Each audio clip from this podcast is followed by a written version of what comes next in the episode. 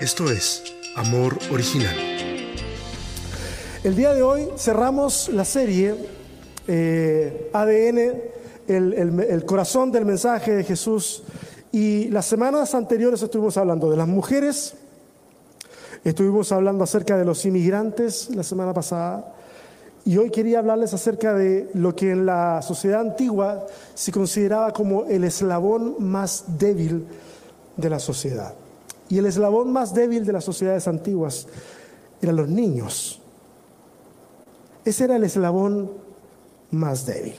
Y hasta el día de hoy hay estudios que indican que de los seres vivos, el ser humano es uno, yo no sé si el más indefenso, pero es uno de los más indefensos al momento de nacer. O sea, un, niño, un bebé, tú lo dejas en la intemperie y ese bebé en horas va a morir. Un cachorrito de cualquier otro animalito, de un perro, de un gato, a lo mejor se va a dar maña para avanzar un poco, arrastrarse y encontrar eventualmente a alguien que lo ayude o algún otro animal que lo adopte, que se han dado casos. Pero el ser humano es súper frágil al momento, al momento de nacer. Hay que hacerle absolutamente todo. La infancia, de hecho, es el periodo en donde se forma eh, gran parte del carácter, donde se adquieren las habilidades básicas para enfrentar el mundo y en donde, de acuerdo a la alimentación que la persona reciba, va a poder a lo mejor desarrollarse más, desarrollarse un poco menos, desarrollar alguna enfermedad incluso o tener una, vida saludable. Y es por eso que hay organizaciones mundiales como UNICEF, como la OMS, como la Agencia de la ONU para, la Infancia y un montón de otras agencias que se enfocan en trabajar con los niños y las niñas del mundo. El tema es que por más esfuerzos que se hagan, nosotros lo sabemos, siempre van a haber niños y niñas que van a estar necesitando ayuda. Por eso que a mí una de las cosas que me gusta mucho, me ha gustado mucho de ver en las familias acá en los Estados Unidos, es cómo la gente de repente separa parte de, sus ingresos para ayudar a alguna, alguna de estas agencias. no sé, tenemos acá cerca, sí está asociada con Help One Now, en donde hacen un trabajo maravilloso. Eh, hay otras agencias que trabajan con niños y la gente dispone de recursos para poder ayudar y eso me parece fantástico. A pesar de eso, siempre hay necesidad en el mundo y también cerca de nosotros. No todo está tan lejos, hay cosas que están muy cerca. Hoy en día nosotros tenemos conciencia de lo frágil de la niñez. Y bueno, no es que antes no se tuviera, pero es hasta ahora, hasta la, la- qué sé yo, qué diremos, la edad contemporánea, con el surgimiento de las vacunas, con el surgimiento de mejores técnicas de cultivo, que se ha podido atender a la infancia para que pueda sobrevivir bien. En el mundo antiguo no era posible y la tasa de natalidad, de, mortalidad en los niños era altísima. Vamos a hablar un poquito acerca de eso. Pero lo importante es, es lo siguiente. Nosotros hoy en día tenemos una, un rol clave en la formación de los niños. Parece absurdo, y hay un chiste por ahí con el que nos reímos con, con- mi hijo, eh, pero parece absurdo decir, o, o- muy simple decir, de que los niños de hoy van a ser los adultos del mañana. Y, es cierto, y van a ser los adultos que nosotros formemos, los que tú y yo formemos. Es increíble lo que un adulto puede, puede causar, para bien o para mal, en la formación de un niño. Hay un proverbio muy famoso, que seguramente ustedes lo han escuchado un montón de veces en la iglesia, que dice, instruye al niño en su camino, y aunque fuere viejo, no se apartará de él. ¿Lo han escuchado? ¿Lo habían escuchado? ¿Sí? Juanito, ¿lo habías escuchado? Instruye al niño en su camino, ¿tú no lo habías escuchado? Instruye al niño en su camino y aunque fuere viejo, no se apartará de él. Lo curioso aquí es lo siguiente. En la iglesia, usualmente cuando nos citaban ese versículo, era para decirnos, instruye al niño en su camino. Y ese su, lo ponían con mayúscula, y entonces se refería a su camino, el camino, el camino de Dios, el camino de la fe. Pero el versículo no tiene nada que ver con eso. Ese su camino tiene que ver con otra cosa. Y es que, según los sabios hebreos antiguos, de hace mucho tiempo atrás, ellos decían algo, algo como esto. Decían, cada niño trae su propio camino. Su propio camino. Y entonces será deber de los padres descubrir cuál es ese camino para que sea instruido en ese camino, en esa forma de ser de ese niño, de esa niña. Y si se lo hace de esa manera, va a ser viejo y nunca se apartará de lo que recibió en ese camino, de su camino. Y esa es una cuestión súper interesante de observar porque a veces queremos uniformar todo y queremos que todos los niños tengan los mismos logros, las mismas aptitudes, qué sé yo, las mismas capacidades y no es cierto. Los que son papás lo saben, los que son hermanos también lo saben, porque saben que son distintos a sus hermanos. Yo tengo tres hijos y los tres son súper, súper diferentes. Lo más parecido que tienen es el apellido.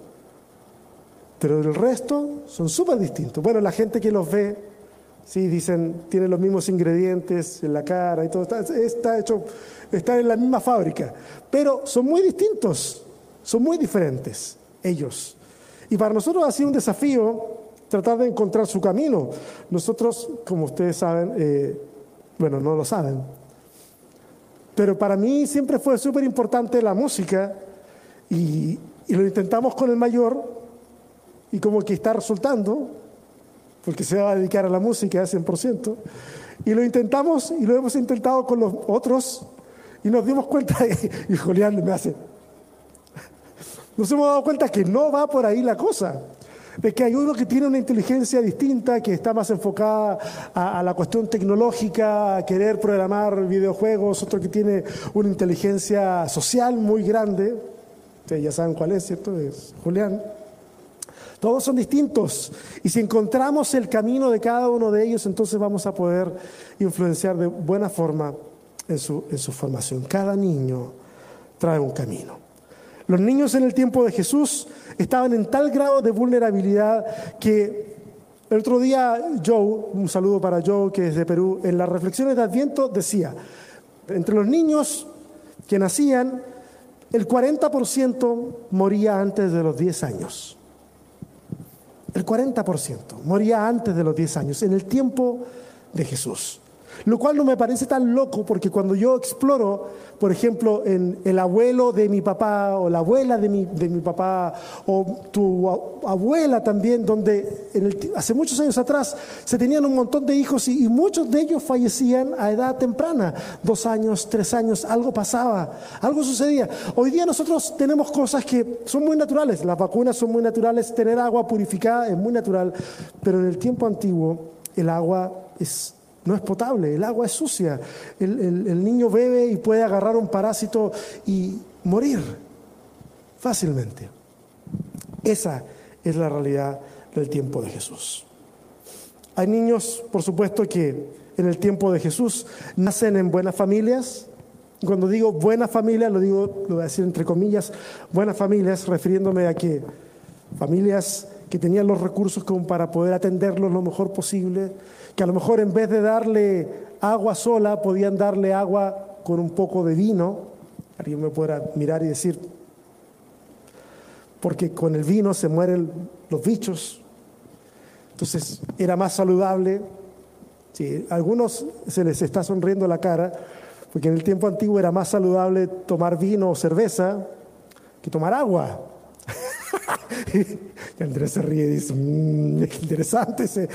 Era más saludable porque eh, por el alcohol que había en, en, en esas bebidas, pues no se morían los microorganismos. Pero había niños que nacían en familias, entre comillas, bien constituidas. No, no, a mí no me gustan ciertas frases como esto está bien constituido o esto es funcional o esta es una familia disfuncional, porque creo que todos los modelos son, tienen sus fallos. Pero había niños que eran bien cuidados pero, y habían otros niños que nacían producto de violaciones, otros niños que nacían incluso producto de la prostitución, que muchas mujeres de la época se veían forzadas a ejercer para sustentarse. En el mundo judío, existía la prostitución. Y no era por gusto, sino por era necesario. Es una realidad muy distinta a la de ahora. Si hoy nosotros encontramos mujeres, voy a hablar acerca de las mujeres, hay hombres también, que se tienen que dedicar porque no les queda otra solución, otra alternativa, en el tiempo antiguo las, oportunidades eran mucho menos, por lo tanto habían muchas más mujeres, lamentablemente, que tenían que hacer eso. No podemos ver esa realidad con los ojos del siglo XXI. En ese tiempo las mujeres no son parte de los sistemas productivos a menos que sean los cultivos de la familia. Y si no pertenecen, y perdón lo que voy a decir, perdón mujeres que me escuchan en línea, perdón las mujeres que están acá, perdón. Pero en el tiempo antiguo, si no perteneces a tu padre, tienes que pertenecer a tu esposo. Y si no perteneces a tu padre ni a tu esposo, entonces perteneces a todos. Es súper feo. Es súper feo lo que estoy diciendo pero era la realidad en el mundo antiguo. Si entendemos un poquito eso, vamos a ver con ojos un poco más humanos algunas historias que nos encontramos en el texto bíblico.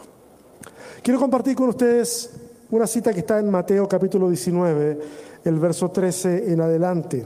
Dice, llevaron unos niños a Jesús. Mateo 19, verso 13. Llevaron unos niños a Jesús para que les impusiera las manos y orara por ellos. Pero los discípulos reprendían a quienes los llevaban. Jesús dijo, dejen que los niños vengan a mí, no se los impidan, porque el reino de los cielos es de quienes son como ellos. Después de poner las manos sobre ellos, se fue de allí. Es un pasaje muy conocido de la Escritura que muestra a Jesús recibiendo a los niños. Hay algo curioso que está en este pasaje. No está en el mismo pasaje, está antes. Mateo, el Evangelio de Mateo, pone justo antes de este incidente con los niños, pone una discusión que se está teniendo con gente respecto del divorcio y respecto del adulterio. Divorcio y adulterio. Lo que nos lleva a hacernos la siguiente pregunta. ¿No serían estos niños que llegan a Jesús producto de esas relaciones dudosas en las que a lo mejor había divorcio o adulterio? ¿No serían esos niños rechazados incluso por sus padres los que llegan donde Jesús? ¿No serían esos hijos calificados como ilegítimos los que a lo mejor vienen donde Jesús? En algún momento a Jesús lo acusan de eso. Le dicen, nosotros no somos hijos de fornicación. Los, fariseos le dicen a Jesús, nosotros no somos hijos de fornicación. Como dándole a entender, como tú. No nos olvidemos que el texto bíblico pone en tela de juicio, o sea, muestra a la sociedad poniendo en tela de juicio a quién? A María. Es por eso que José quiere separarse de ella en silencio. La ama y no quiere avergonzarla, pero quiere separarse. ¿Por qué? Porque ese no es su hijo. ¿No será que estos niños que se acercan a Jesús son de la misma condición? Considerando que justo antes Jesús está hablando acerca de divorcio y adulterio. Jesús tiene una actitud que se encuentra enmarcada en las acciones que un padre tendría con sus hijos. Y esta acción es imponerle las manos y bendecirles. Eso lo hacía un padre con su hijo. No lo hacía el tío con el sobrino. No lo hacía el rabino con cualquiera que iba a la sinagoga. Lo hacía el padre con su hijo. Y Jesús está haciendo exactamente eso. Jesús lo hace, Jesús les bendice y al hacerlo solidariza con ellos y con cualquiera que fuera la situación que estuviera detrás de sus vidas. Les defiende de los discípulos que los están rechazando y los bendice. Y en más de una ocasión Jesús pone a niños como ejemplo. En Marcos capítulo 9 dice así. Llegaron a Capernaum. Cuando ya estaban en casa, Jesús les preguntó, ¿qué venían discutiendo por el camino? Está hablando con los discípulos. ¿Qué venían discutiendo por el camino? Pero ellos se quedaron callados porque en el camino habían discutido entre sí sobre quién era el más importante. Entonces Jesús se sentó, llamó a los doce, a los discípulos, y les dijo, si alguno quiere ser el primero, que sea el último de todos y el servidor de todos. Luego tomó a un niño y lo puso en medio de ellos, abrazándolo. Fíjense el acto de, de ternura de Jesús. Abrazándolo, les dijo, el que recibe en mi nombre a uno de estos niños, me recibe a mí. Y el que me recibe a mí, no me recibe a mí, sino al que me envió. ¿Se entiende eso? Fíjense la secuencia lógica que hace Jesús. Dice, si ustedes reciben a un niño, me reciben a mí. Y si me reciben a mí, no es que me reciban a mí, reciben al que me envió. ¿Quién envía a Jesús? Su Padre, Dios, como queramos referirnos para el caso. Entonces, lo que Jesús está diciendo es lo siguiente, el que recibe a un niño, recibe a Dios. El que recibe a un niño, recibe a Dios. Dice, voy a explicarlo de nuevo porque no quiero que esto cause confusiones y ande gente diciendo que yo estoy diciendo que los niños son dioses. No, no es así. Es, ustedes reciben a un niño, me reciben a mí. Y si me reciben a mí, el texto así lo dice, no es que me reciban a mí, reciben al que me envió, o sea, a su padre. Recibir a un niño, ergo, es recibir a Dios mismo. Y eso es un misterio que es difícil de entender. ¿Cómo es que puede habitar la divinidad en algo tan frágil como un niño? Ese sigue siendo el desafío del Evangelio, ser capaces de ver en los ojos de la gente, en los ojos de los vulnerables, en los ojos de un niño, a Dios mismo. Y no es tan loco pensarlo cuando entendemos que todos hemos sido creados a imagen y semejanza de Dios. Y cuando entendemos que la luz de Dios, y esto alguna gente lo quiere como que de repente lo quiere quitar de la Biblia porque lo encuentra muy New Age, tal vez, no lo sé. Pero en Juan, el capítulo 1, el verso 9, dice que, hablando de Jesús, dice, la luz que alumbra a todo ser humano venía a esta tierra. Claro, está hablando de Jesús y su encarnación, pero no nos olvidemos lo que dice antes, la luz que alumbra a todo ser humano. Eso me dice a mí lo siguiente, cada ser humano tiene de alguna u otra forma parte de la luz de Dios alumbrándole. Si hay algo bueno en esa persona, eso lo ha puesto Dios. Y no importa si esa persona es cristiana, no cristiana, atea, esa persona tiene parte de la luz de Dios. No me crean a mí, búsquenlo, está en Juan capítulo 1, verso, verso 9. Hace unas semanas atrás cité a un teólogo brasileño que se llama Leonardo Boff. Y Leonardo Boff decía, quiero repetirlo, porque estamos más cerca todavía de Navidad, así que lo voy a repetir. Él decía, todo niño quiere ser hombre, todo hombre quiere ser rey, todo rey quiere ser Dios. Solo Dios quiso ser niño. Solo Dios quiso ser niño. Dios se involucra en la historia de los seres humanos de una forma que no hay precedentes en el texto bíblico hasta el momento de Jesús. Se hace humano y al hacerse humano nos muestra que su historia puede ser nuestra historia, que sus pasos pueden ser nuestros pasos, que su forma de ver la vida puede ser nuestra forma de ver la vida. Nos enseña que ser vulnerable y depender de que alguien sacie tu hambre, como en el caso de un niño, no sé si La gente a veces no entiende. Y he tenido más de un problema en estas últimas semanas afirmando de que, de que no, Dios en Jesús no es Dios jugando a ser hombre, sino que es verdaderamente humano. Es, es Dios con todas las limitaciones. Necesita ser alimentado, necesita que le limpien el trasero, cuando, cuando porque los sistemas digestivos funcionaban igual, necesitaba ser consolado si se caía, se rompía una rodilla y su madre seguramente tenía que ir y curarle la rodilla. No, no, no hacía el niño así como que sin que nadie lo viera, sano, listo, me caí de arriba del techo, fractura expuesta, ¿no? Se sanaba. No. Si tuvo algún accidente de niño, que como todo niño debió haberlo tenido, lo tienen hoy los niños, nuestros caminos están parejos, no lo van a tener los niños en la antigüedad, que los caminos están terribles. Eh, si tuvo alguna, alguna caída y alguna, algún dolor, lo sufrió como ser humano. Es Dios haciéndose vulnerable como un niño. Jesús en un pesebre nos enseña que no estamos solos en el universo. Nos enseña que no hace falta nacer en una familia acomodada para marcar una diferencia en la vida de otros. Jesús, su nacimiento, su vida, su muerte, su resurrección, son la semilla que está en cada ser humano esperando germinar. Está en ti, está en mí, está en nosotros y si entendemos que su historia puede ser nuestra historia, entonces podemos juntos, ¿cómo están? Juntos cambiar nuestro mundo. ¿Y saben qué? Tal vez el de alguien más.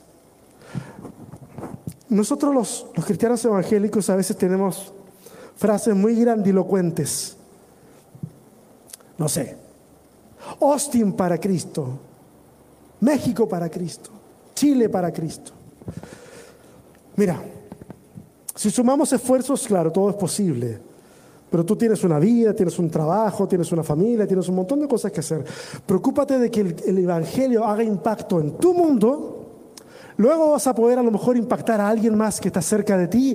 Y si esa persona toma conciencia de que esto es algo que debe esparcirse, tal vez impacte a otro y a otro y a otro. Y en el largo plazo posiblemente podamos conseguir un cambio más grande. Pero el asunto empieza con nosotros, entendiendo Dios habita en nosotros y nos, nos ha dado las capacidades para poder llevar su evangelio a otras partes. La semilla echa raíces antes de mostrarse la superficie. Y tú y yo durante todo este tiempo hemos estado echando raíces. Por favor, no te desanimes si no has visto los resultados que esperabas. El potencial está en ti, porque Dios lo creó así. Quiero decir una cosa. Hay, cosas que la gente en pantalla no ve. Hoy hay personas que faltan aquí en la comunidad porque avisaron que no iban a poder estar. Así todo, mientras empezamos la reunión y continuamos, empezó, empezamos a tener más personas acá. Pero cuando empezamos, hoy día, el conteo regresivo, aquí no había nadie. Aquí no había nadie. Silvia venía llegando y estaba conversando con, con Ada justo cuando nosotros comenzamos. ¿Y saben qué? situaciones como esas a un ser humano como yo, porque soy ser humano, eh, desaniman. Pero la culpa no, ojo, cuando estoy diciendo esto no estoy echando la culpa a nadie, ni a los que vienen ni a los que no vienen. De repente uno se queja con los que vienen por los que no vienen, lo que es bastante absurdo, pero sucede.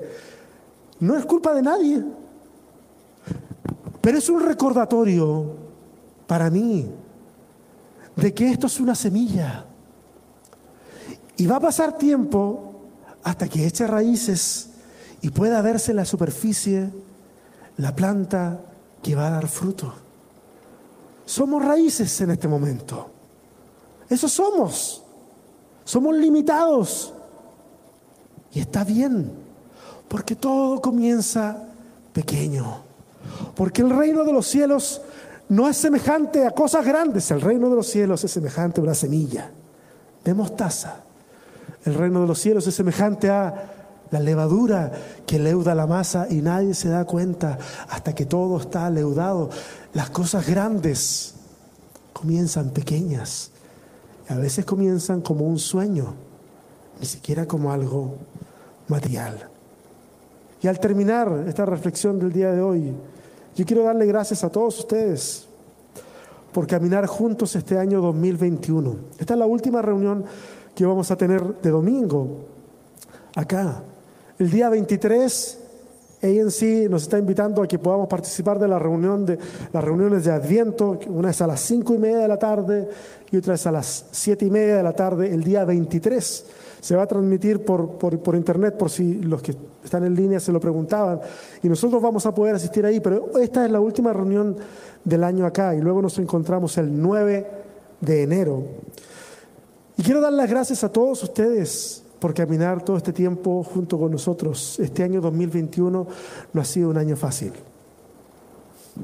El otro día le decía a una persona, me, parece que muchos estamos peor este diciembre 2021 que el diciembre 2020. Tal vez porque en el 2020 muchos estaban con, con toda la idea de que vamos a salir adelante, lo vamos a superar, ya va a salir la vacuna y saliendo la vacuna va a ser esto, lo otro. Salió la vacuna, segunda dosis, booster, variante Omicron. Y de repente uno dice, bueno, ¿cómo agarramos esta cosa? ¿Cómo encontramos el, el ritmo? ¿Qué pasa con nosotros? La energía emocional se nos ha drenado a muchísimos de nosotros. Y es por eso que yo de repente cuando alguien me dice, ¿sabes qué? No me dan ganas de hacer esto, no me dan ganas de conectarme, no me dan ganas de ir a la iglesia. ¿Sabes qué puedo decirles yo? Si hemos quitado de nuestro vocabulario la culpa, el miedo, la condena, lo que nos queda es empatizar y darnos cuenta de que nadie lo está pasando tan, tan bien. ¿Tengo razón? Todos quisiéramos estar en otra situación. El 2022 se percibe con mucho desafío, muy desafiante, y no sabemos qué es lo que nos espera. Mucha incertidumbre tuvimos durante varios meses cuando Julián tuvo que entrar a la escuela presencial y no habían vacunas todavía para él. Y uno queda temblando en la casa preguntándose, porque no sé si todos los correos te llegaban a ti o no, pero a mí me llegaban todas las semanas correos de nuevos contagios en la, en la misma escuela o contagios en la escuela de Simón y uno se pregunta, ¿Cómo agarramos esto? ¿Vivimos según la narrativa del miedo o con extrema, confianza o buscamos un punto intermedio de equilibrio? Y así como se vivió este año, el 2022, no sabemos cómo viene. Pero quiero decirles una cosa, si seguimos juntos, y cuando digo si seguimos juntos me refiero a la comunidad, amor original presencial, amor original en línea, si seguimos juntos, va a ser mejor que si seguimos por separado. Si seguimos juntos, vamos, a poder enfrentar lo que sea. No estoy diciendo de que vamos a ganar todas las batallas, pero ¿saben qué? Se siente muy distinto perder una batalla solo que perder una batalla cuando alguien te tiene de la mano. Se siente muy distinto. Porque ese alguien que te tiene de la mano te dice, vamos, levantémonos, yo, te ayudo, yo te, yo te impulso, aunque sea un rato, es que no tengo fuerzas, yo voy a hacer tu fuerza, es que no tengo fe, pues déjame creer por ti el tramo que sea necesario para seguir avanzando. Eso lo conseguimos cuando somos comunidad. No solamente cuando nos juntamos en un lugar, no solamente cuando hay gente que se conecta por internet, sino cuando realmente nos preocupamos el uno por el otro. Y ese es el desafío a en este 2022 el desafío no es hacer amor original algo grande con mucha gente, ¿no? El desafío es, por favor, sigamos caminando juntos como seres humanos que somos. Estés asistiendo o no estés asistiendo, que sepas que eres parte de esta comunidad y si necesitas algo, lo que sea, estamos ahí a un telefonazo de distancia a un mensaje de texto de distancia, estamos ahí. Para ustedes y para ustedes que están en sus casas.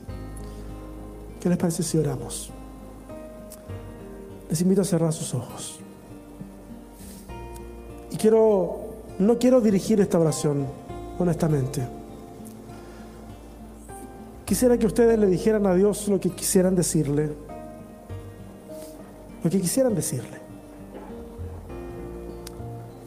Díganselo en su pensamiento o díganselo con sus palabras audibles, no lo sé, como ustedes quieran.